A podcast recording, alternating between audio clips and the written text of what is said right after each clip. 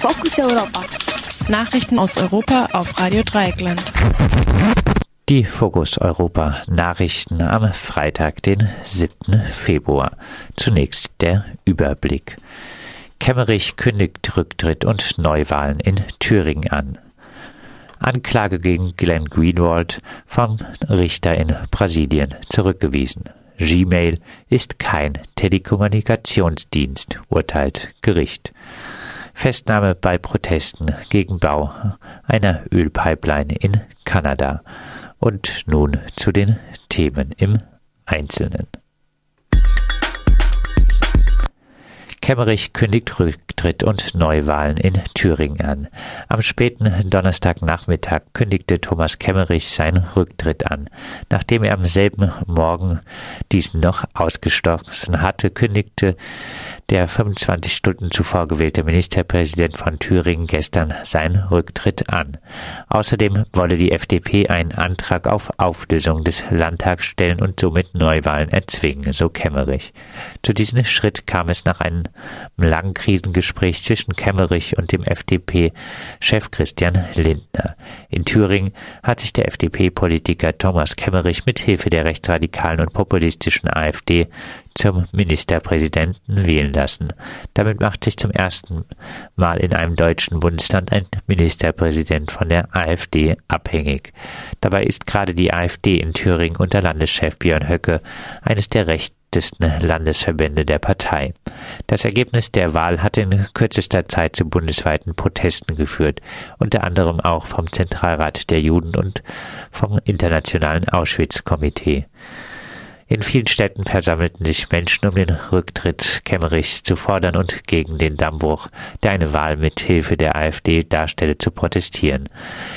In Freiburg waren am vergangenen Donnerstag ebenfalls mehrere hundert Menschen auf die Straße gegangen, um für den Rücktritt Kemmerichs zu protestieren. Die Wahl Thomas Kemmerichs zum Ministerpräsidenten kam erst im dritten Wahlgang überraschend zustande. Im Vorfeld der Abstimmung war davon ausgegangen worden, dass der amtierende Ministerpräsident Bodo Ramelow von der Linkspartei wiedergewählt würde und mit Duldung der CDU eine Minderheitsregierung bilden würde.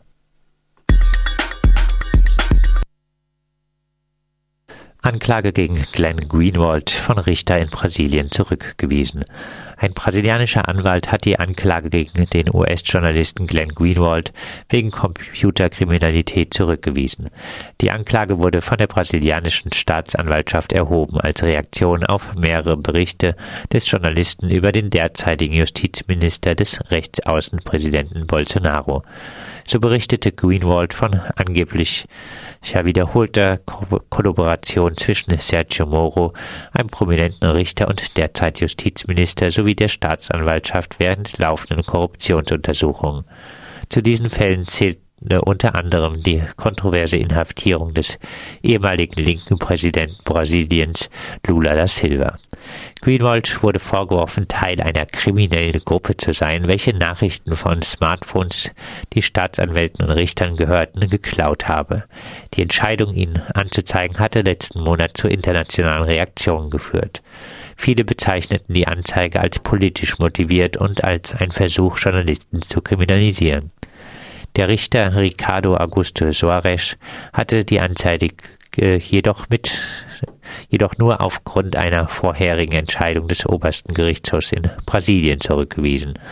Dieses hatte die Berichterstattung des Journalisten schon vor weiterer Verfolgung im Kontext des Korruptionsskandals geschützt, indem es festgestellt hatte, dass diese Pressearbeit sich im legalen Rahmen bewege.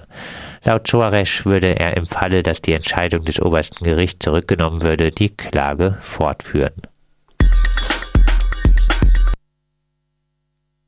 Gmail ist kein Telekommunikationsdienst, urteilt Gericht.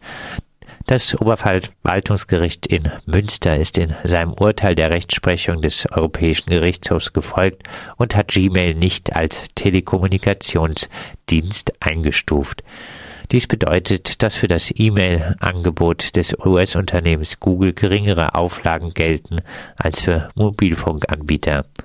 Die Bundesnetzagentur hatte von Google gefordert, dass das Unternehmen die aus dem Telemediengesetz folgenden Pflichten umsetze. Gegen diese Einstufung als Telekommunikationsdienst hatte Google geklagt. Als Telekommunikationsdienst hätte Google die Meldepflichten beachten müssen.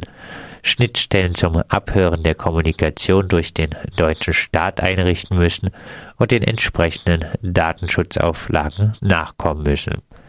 Vor dem Verwaltungsgericht Köln hatte Google mit der Argumentation, dass der Konzern selber keine Signale übertrage, noch das Verfahren verloren. Die EuGH hatte jedoch im letzten Jahr Google Recht gegeben. Mit dem Urteil folgt das Oberverwaltungsgericht in Münster der Argumentation, dass die Aufgabe der Signalübertragung beim Netzanbieter liege und nicht bei einem Mailanbieter. Eine Revision beim Bundesverwaltungsgericht wurde abgelehnt. Das die Bundesnetzagentur bleibt damit nur noch eine Beschwerde beim Bundesverwaltungsgericht, doch diese ist unwahrscheinlich, da in diesem Jahr noch eine Gesetzesänderung geplant ist, nach der Messenger-Dienste und womöglich auch Mail-Anbieter den herkömmlichen Telekommunikationsdiensten wie SMS oder Telefonie gleichgestellt werden. Festnahmen bei Protesten gegen Bau einer Ölpipeline in Kanada. Die kanadische Polizei hat am gestrigen Donnerstagabend mindestens sechs Aktivistinnen beim Protestcamp gegen den Bau einer Ölpipeline in British Columbia festgenommen. Bei dem Camp protestierten die indigenen Westsuwet-N gegen den Bau der Pipeline über ihr Land. Die Festnahmen erfolgten nach einer gerichtlichen Anordnung, die Aktivisten Konfliktinnen zu räumen. Kurz zuvor waren Verhandlungen zwischen den Indigenen und der Provinzregierung zusammengebrochen. Dabei verhafteten Offiziere alle Personen, die sich weigerten zu gehen. Diese Drohung wurde auch gegen Journalistinnen ausgesprochen, die auch bei der Berichterstattung über den Einsatz behindert wurden. Die Coastal Gas Link Pipeline soll durch das Gebiet der West-Suwet in Indigenen gebaut werden, um Gas von Devson Creek in das 670 Kilometer entfernte Kitimat zu liefern, wo es umgewandelt werden soll in eine exportierbare flüssige Form. Das Territorium, auf dem die Pipeline gebaut werden soll, gehört jedoch den West-Suwet in da es nie von Kanada erobert wurde oder per, per Vertrag enteignet wurde. Die staatlichen Autoritäten agieren damit in einem rechtlichen Vakuum. Die Indigenen werden sich mit den Protesten gegen das Großprojekt, dem sie nicht zugestimmt hätten. Zuletzt wurden bei einer Razzia im Januar 14 Aktivistinnen verhaftet. Dabei war die Polizei darauf vorbereitet, tödliche Gewalt bei der Razzia einzusetzen, wie eine Recherche des Guardians offenlegte.